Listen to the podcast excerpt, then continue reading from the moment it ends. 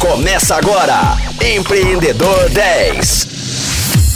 Fala Rocktronics! Bom estar com vocês aqui em mais um dia do Empreendedor 10. Lembrando que eu estou batendo um papo com o mestre em saúde pública, Braulio Bonotto. Braulio, segundo informações do Conselho Federal de Psicologia, né, o CFP, o número de profissionais que fazem atendimento online triplicou em 2020 né, puxado muito aí pela pandemia. Você acha que o atendimento virtual é algo que chegou para ficar ou a gente teve esse pico agora, né, por uma questão até, né, de impossibilidade de sair de casa e a gente vai ter uma redução depois? E qual é a sua visão de futuro a respeito?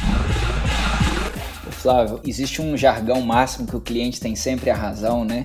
Eu me recordo que antes da pandemia a gente tinha em torno de 500 psicólogos disponíveis na plataforma e hoje são mais de 4 mil somente brasileiros, né?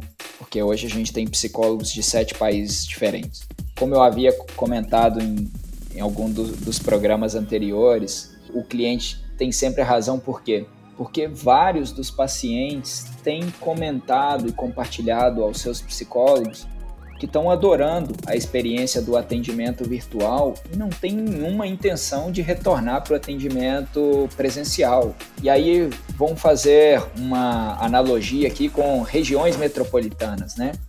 Se você tem um atendimento no meio da tarde, no início da manhã ou no final do dia, seja qual for o horário, você perderá muito tempo em deslocamento até o consultório, retorno à sua casa ou ida ao trabalho. De alguma maneira, a telepsicologia contribui inclusive para outros desafios da humanidade, que é diminuir a emissão de gás carbônico, porque se nós deslocamos menos, nós é, queimamos menos combustível fóssil, enfim, geramos menos pegada para o meio ambiente, né?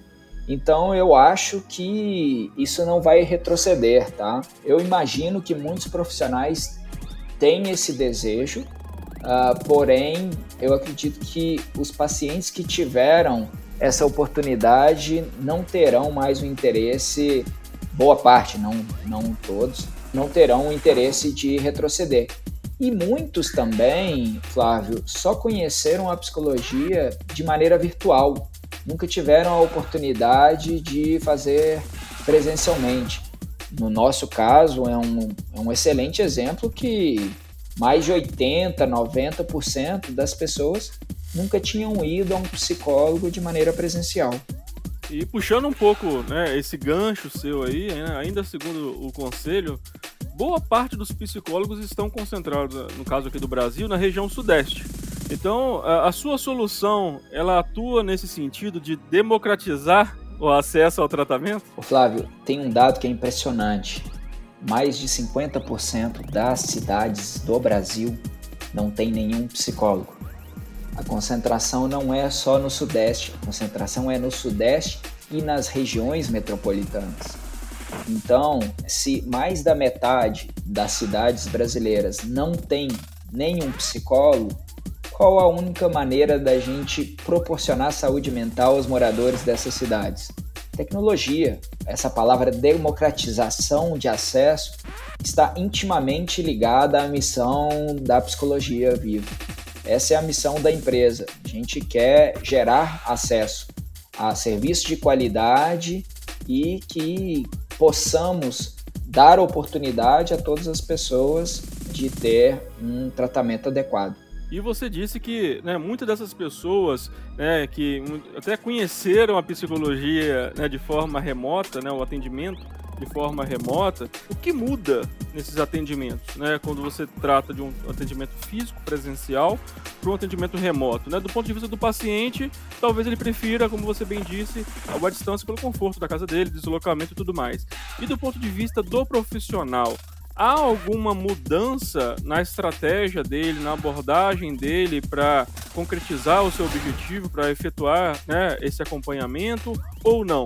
Né, sendo presencial ou à distância, a condução, a metodologia, a didática é a mesma.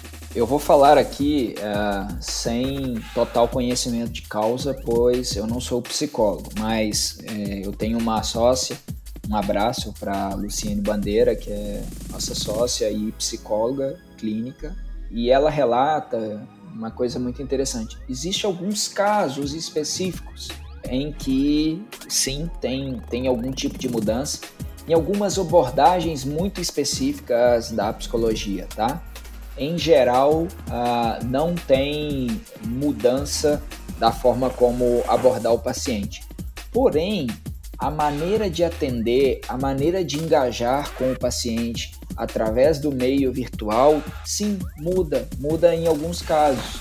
O paciente, o, o profissional, o psicólogo, ele tem que compreender em que a maneira de, de levar a condução da consulta ela é diferente através de um meio virtual. Inclusive, para citar um exemplo, e eu sou um exemplo desse caso, atualmente a gente está tão interligado no meio digital que por vezes a gente tem dificuldade de concentração.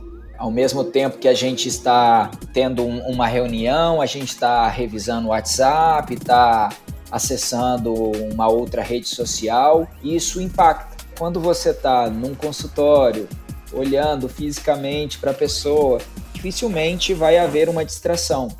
Então, a maneira de abordagem no, no atendimento virtual, ela acaba por mudar um pouquinho, principalmente para conseguir manter a atenção do, do paciente. E não é que vai é, uma melhor que outra, né? São formas diferentes de contato que necessitam em alguns momentos de didáticas diferentes para a condução. E qual a sua, sua visão global né, quando o assunto é telemedicina. No primeiro dia do de, de programa, você comentou a respeito desse crescimento também durante a pandemia, né, da, desse, do ecossistema e de novas soluções e tudo mais, e, e todo esse movimento. E quando o assunto é telemedicina em si, qual a sua visão de mundo? Eu acredito que é um caminho sem volta.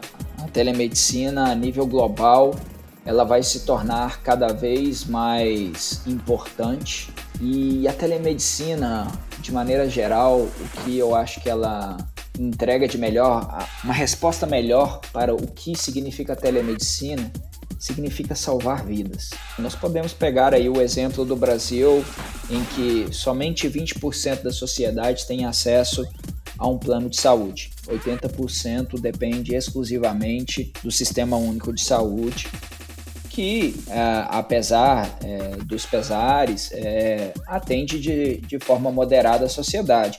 Mas, convenhamos, 80% de uma sociedade de 210 milhões de habitantes né, é o maior sistema público de saúde do mundo. É, é inconcebível conseguir resolver isso sozinho. E eu acho que a telemedicina talvez seja uma ferramenta capaz de, de salvar muitas vidas pois eu, eu vejo aonde a telemedicina mais tem atuado é, na parte de pronto atendimento e tem ajudado as pessoas de maneira muito rápida a ter um diagnóstico um, ou um pré-diagnóstico de um médico conseguir ajudar uma pessoa a falar: olha, corra para um hospital porque pode ser que seu caso seja mais complexo, ou fique tranquilo, isso é normal, ou tome essa medicação, é uma, uma questão mais simples. Então, a telemedicina ela vai conseguir ajudar a dar espaço a leitos né, de hospitais, a atendimento presencial para quem realmente necessita. Para quem necessita mais do que uma orientação de algo que possa ser muito simples de resolver. Não acredito que a telemedicina seja a solução para o todo, mas ela, é, isso já é informado que 80, 85% de todos os casos de atendimento no pronto atendimento são desnecessários. Então a telemedicina tem aí um potencial de gerar mais de 80% de produtividade, não colapsando os sistemas de saúde, deixando os sistemas livre e disponível para quem realmente necessita. E também nós temos um ponto que foi falado na nossa entrevista em dias anteriores, a questão de localidades remotas. Como disponibilizar uma equipe de saúde? Aí eu não vou falar só do médico, vou falar né, do psicólogo também, a saúde mental hoje tão importante, como nós conseguiríamos ter uma equipe completa de saúde em locais remotos a nível global. É impossível. É impossível. O Canadá já, já tem atendimento a tribos indígenas, povos nativos do país há anos por telemedicina. A Austrália, a mesma coisa. Então, a, a telemedicina, além de dessaturar os sistemas de saúde, ela promove acesso a comunidades remotas. Então, eu acho que a tendência é só crescer. Rocktronics, eu vou ficando por aqui, o papo tá ótimo, mas eu tenho que terminar. Descansar um pouquinho a voz, que amanhã estaremos de volta às 10 horas da manhã, com reprise às 10 da noite. Até lá! Você ouviu Empreendedor 10, só aqui, Rocktronic, inovadora.